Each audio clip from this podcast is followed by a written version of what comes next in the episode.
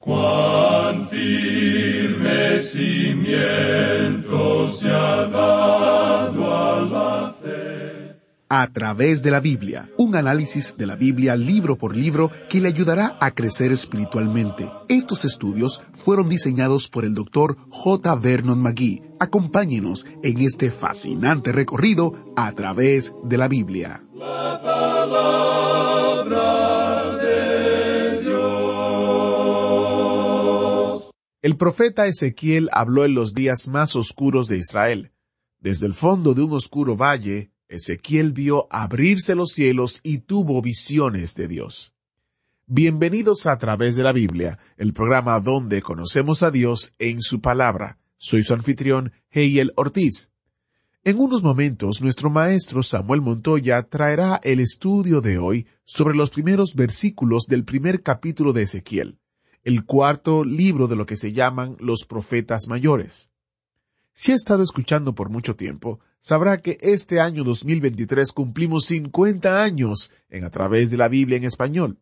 Estamos celebrando la fidelidad de Dios durante estos años y estamos muy felices de que usted nos acompañe. Si usted es un nuevo oyente, bienvenido a la familia de a través de la Biblia. Hablamos más de 200 idiomas en todo el mundo. Al comenzar su viaje con nosotros en el autobús bíblico, lo que cariñosamente llamamos a este estudio de cinco años, al emprender este viaje hay algunas cosas que quizás usted quiera saber. Primero, durante este recorrido de cinco años vamos alternando entre el Antiguo y el Nuevo Testamento, enseñando todos los libros de la Biblia y todos los capítulos de la Biblia. Como mencioné, hoy empezamos el estudio en Ezequiel, pero no importa dónde usted empiece a estudiar. Su estudio de la palabra de Dios no tiene que comenzar necesariamente en Génesis. Lo importante es que usted se una a nosotros y en cinco años usted habrá viajado por la Biblia entera. Lo segundo es que el doctor Magui, autor de este estudio, escribió notas y bosquejos para cada libro de la Biblia. Se lo ofrecemos gratuitamente y le ayudarán a sacar el mayor provecho de cada estudio. Visite a través de la biblia.org barra notas en donde encontrará toda la información que necesita para recibir o descargar las notas y bosquejos y mucha más información. Tercero, si le gustaría explorar las varias opciones para escuchar el programa, visite a través de la biblia.org barra escuchar. Allí usted podrá ver cómo puede volver a escuchar este programa en el sitio web, en Spotify, en YouTube y más, a través de la biblia.org barra escuchar. Finalmente, no importa cuánto tiempo haya estado en el autobús bíblico, nos encantaría oír de usted. ¿Hay algún estudio o pasaje específico que hayamos estudiado que le haya cambiado o retado? ¿Cómo ha usado Dios nuestros estudios para hacer crecer su fe durante el tiempo que ha escuchado? Nos puede enviar un correo a atv@transmundial.org y escriba testimonio en el tema o asunto o también puede ir a nuestro sitio web a través de la biblia.org barra testimonio. Ahora iniciamos este tiempo en oración. Padre Celestial, te damos gracias por tu palabra que es viva y eficaz. Te pedimos, Señor, que nuestra mente y corazón sean abiertos por tu Espíritu Santo para que podamos recibir las enseñanzas que tienes para nosotros en el día de hoy. Que cada cosa que vayamos viendo sirva para nutrir nuestra mente y nuestra fe de manera tal que podamos vivir para tu gloria. En el nombre de Jesús te lo pedimos. Amén.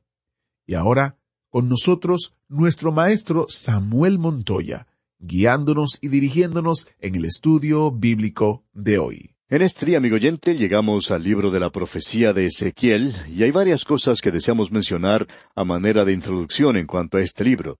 Esperamos que esto nos oriente en este libro de Ezequiel y en el período del cual sabemos vivió este profeta. En primer lugar, debemos decir que Ezequiel era un sacerdote. Eso se nos dice en el versículo tres del primer capítulo. Sin embargo, él nunca llegó a ocupar ese cargo. La razón es que él fue llevado cautivo durante el reinado de Joaquín.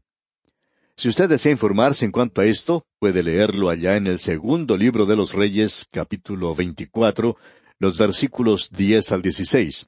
Voy a repetir la cita para si usted desea leerlo. es en el segundo libro de los Reyes, capítulo 24, versículos 10 al 16. Usted recordará que Joacín reinaba y que él reinó por unos once años. Él era el rey cuando tuvo lugar la primera deportación y Daniel fue llevado en esa ocasión. Y luego Joaquín llegó al trono y él lo ocupó solamente por unos tres meses. Y entonces, alrededor del año 597 antes de Cristo, ocurrió la segunda deportación, y durante esa deportación fue cuando Ezequiel fue llevado prisionero. Tenemos aquí que Ezequiel era contemporáneo de los profetas Jeremías y Daniel. Jeremías era ya un hombre anciano en esta ocasión, y él, como usted recuerda, cuando era joven, había sido amigo del rey Josías. Por tanto, podemos darnos cuenta que él vivió mucho tiempo, él había permanecido con el remanente en su tierra, luego fue llevado a Egipto, así es que su ministerio se limitó al remanente que había ido a Egipto y que lo había llevado a él. Pues bien, Daniel fue llevado a la corte del rey de Babilonia y había llegado a ser su primer ministro o podría ser lo que en realidad hoy se llama en algunos países el secretario de Estado. Ahora Ezequiel se encontraba con los cautivos y había sido llevado al río de Babilonia. En realidad él había sido llevado a ese gran canal que se encuentra cerca del río Éufrates. Allí fueron ubicados los cautivos. Esto quedaba a varios kilómetros de distancia de la misma Babilonia, y el ministerio de Ezequiel fue con estos prisioneros. Creemos que es interesante notar algo aquí que deseamos comentar por unos momentos, y es lo siguiente. Si usted lee el Salmo 137, esto nos habla del remanente que se encontraba cautivo junto a los ríos de Babilonia. El versículo uno de ese Salmo 137 dice, Junto a los ríos de Babilonia, allí nos sentábamos y aún llorábamos, acordándonos de Sión. ¿Y qué podemos decir acerca de este profeta Ezequiel? Bueno, este hombre tenía visiones de Dios en esa oportunidad. Él nos dice en el primer versículo del libro que lleva su nombre lo siguiente. Aconteció en el año treinta, en el mes cuarto, a los cinco días del mes, que estando yo en medio de los cautivos junto al río Quebar, los cielos se abrieron y vi visiones de Dios.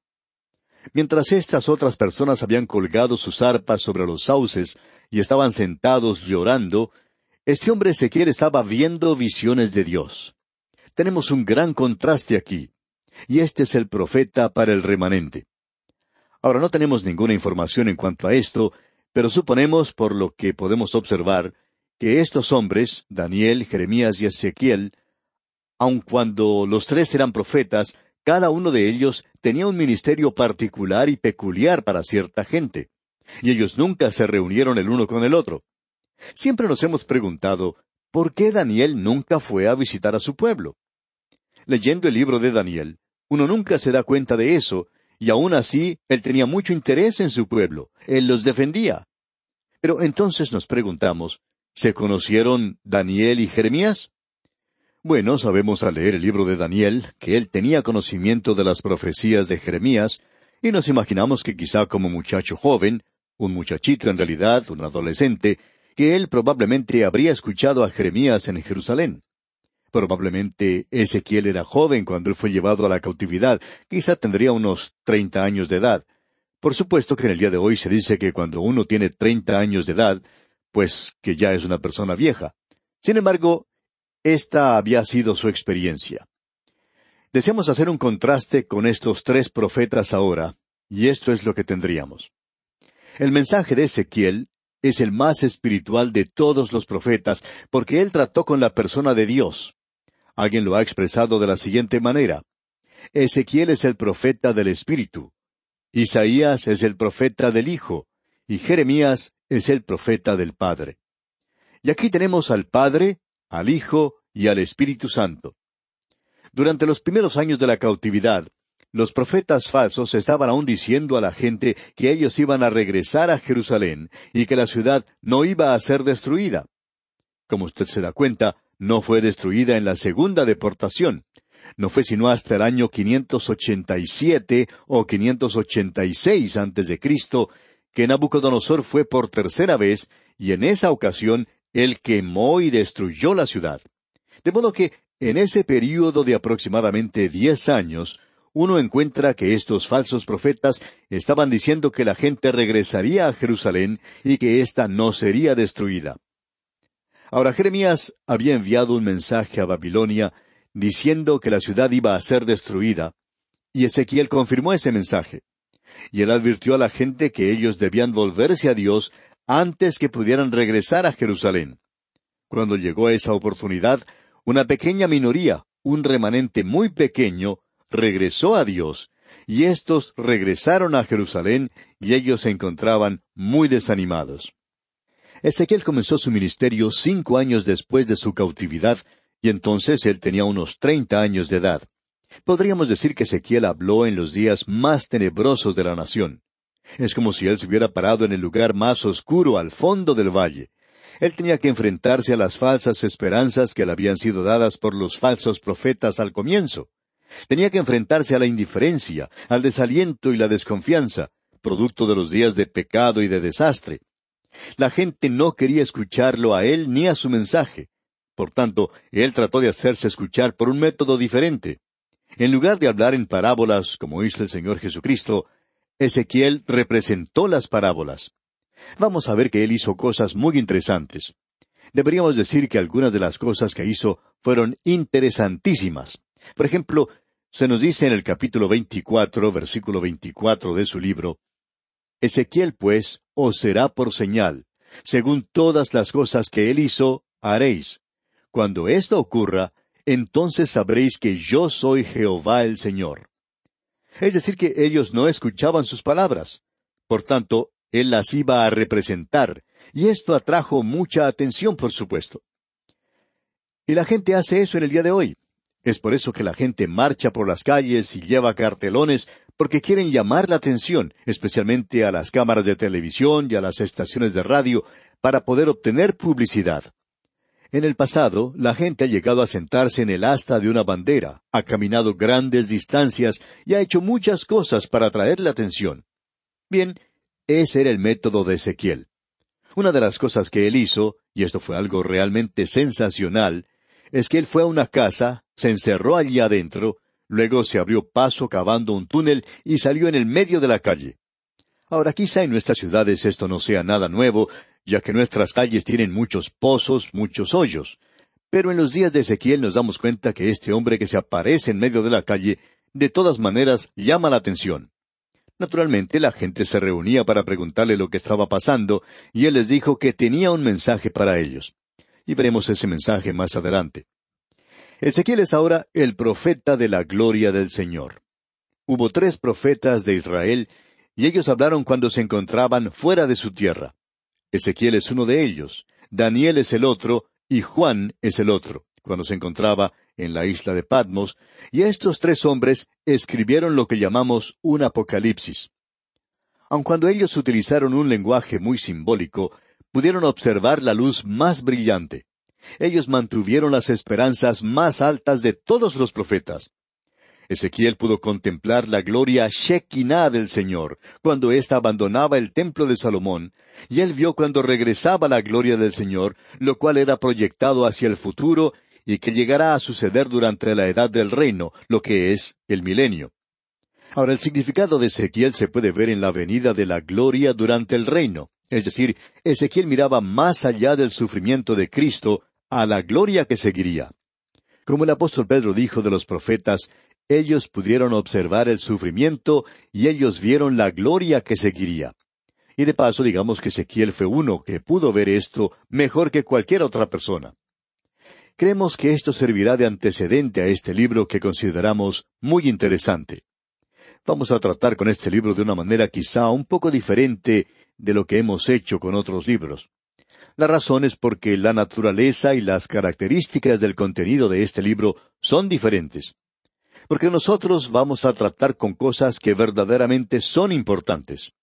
Este libro comienza con una visión, con una manifestación de la gloria en el capítulo uno. Quizás sería mejor presentar aquí al mismo comienzo un bosquejo de la totalidad de este libro. Las divisiones principales de este libro son como siguen. En los primeros siete capítulos encontramos la gloria de Jehová y la comisión del profeta.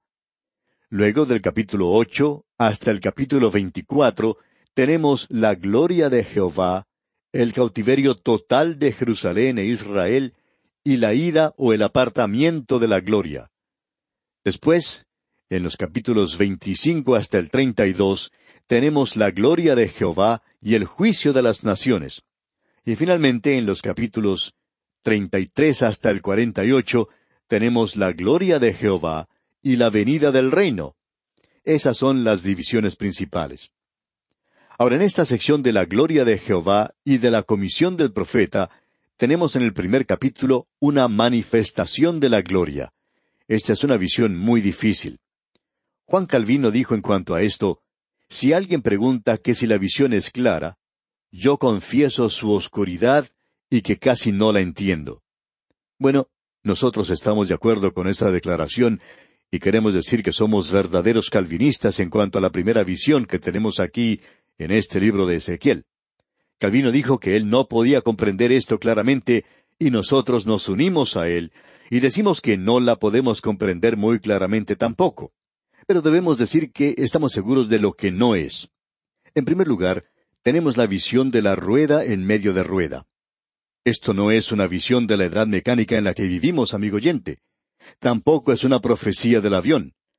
Usted podrá reconocer que cuando aparecieron los primeros aviones a hélice, Hubo varios maestros de profecías que decían, esta es la visión de la profecía del avión. Sin embargo, en el día de hoy tenemos los aviones a reacción, los aviones jet. ¿Qué vamos a hacer con eso? Porque allí no tenemos la rueda en medio de la rueda. Ahora permítanos decir, amigo oyente, que uno no puede tener algo que sea más pueril y más propio de muchachos que esto. Esto trae deshonra a la profecía. Es algo en realidad insensato y palabrería sin sentido. Lo que en realidad tenemos aquí es una visión de la gloria. En Isaías uno encuentra los principios del trono de Dios. En Jeremías tenemos la práctica de ese trono, pero aquí en Ezequiel tenemos la persona que está sobre el trono. Esa es la visión que tenemos aquí. Pero tenemos que apresurarnos a decir que esta no es una profecía de la persona de Dios. Él no se muestra aquí como en una vidriera.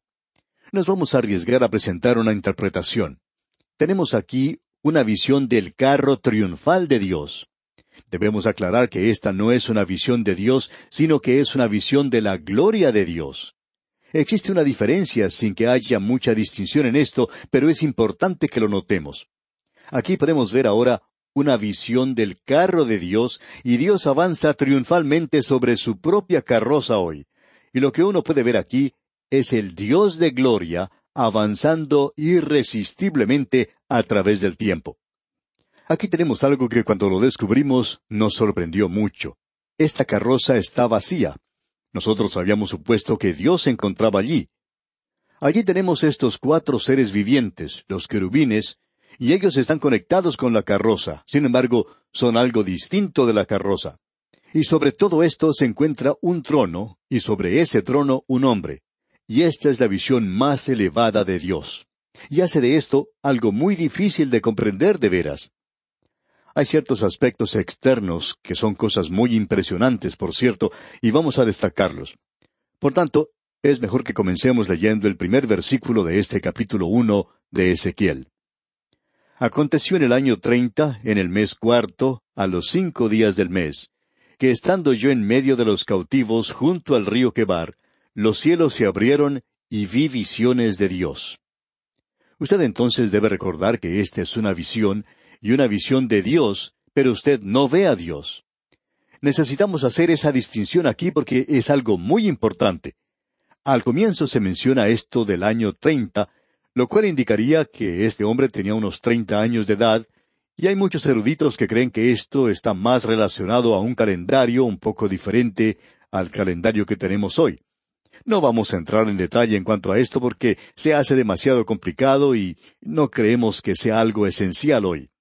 Los eruditos pueden pasar mucho tiempo hablando sobre este tema y eso está bien.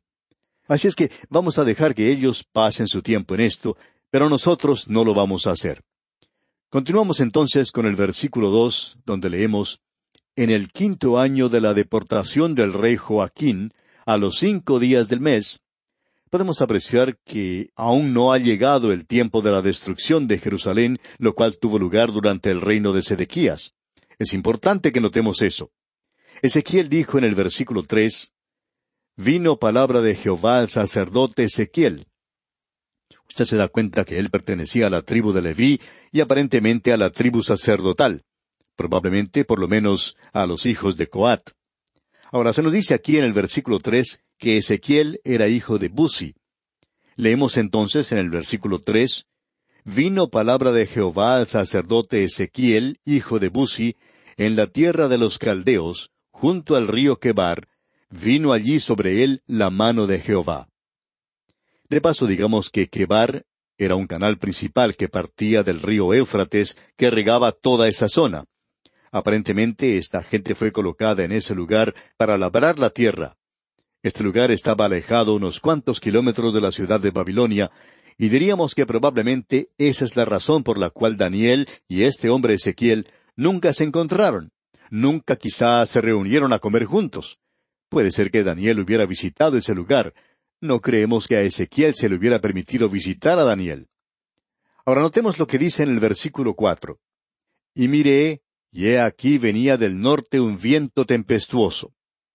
Hay muchas personas que hablan mucho en cuanto al norte, y que allí hay un lugar vacío en esa zona y cosas por el estilo. Sin embargo, eso no es cierto, porque hoy con esos grandes telescopios electrónicos radiales se puede apreciar que existen estrellas en esa zona.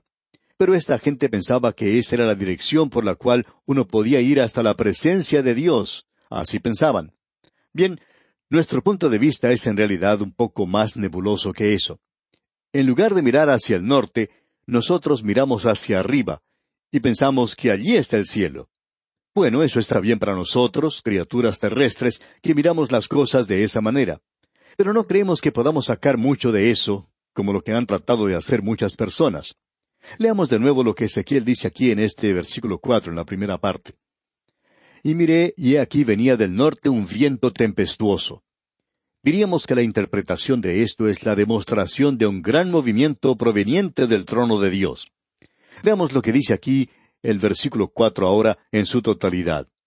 Y miré, y aquí venía del norte un viento tempestuoso y una gran nube, con un fuego envolvente, y alrededor de él un resplandor, y en medio del fuego algo que parecía como bronce refulgente. Aquí tenemos una descripción y tenemos una luz que es como fuego refulgente.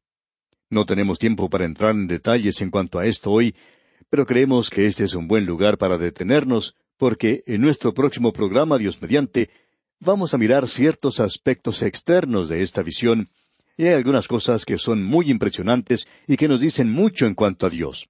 Veremos esto, como acabamos de decir, en nuestro próximo programa. Y bien, amigo oyente, nos detenemos aquí en este estudio del libro del profeta Ezequiel. Le sugerimos leer el resto de este capítulo uno de Ezequiel para estar mejor informado de lo que consideraremos en nuestro próximo programa. Que las incontables misericordias del Señor sean con usted, ahora y siempre. Agradecemos que nos acompañara en el estudio de hoy. Le invitamos a que visite nuestro sitio en Internet a través de la biblia.org. Ahí puede suscribirse para recibir las notas y bosquejos de lo que estamos estudiando y noticias del ministerio. También encontrará la variedad de libros y materiales gratuitos que tenemos para usted. El sitio es a través de la biblia.org. Todo lo que hacemos es posible gracias al Señor y a personas como usted que se unen a nosotros en la obra de llevar la palabra entera al mundo entero. A través de la Biblia es una producción de Radio Transmundial.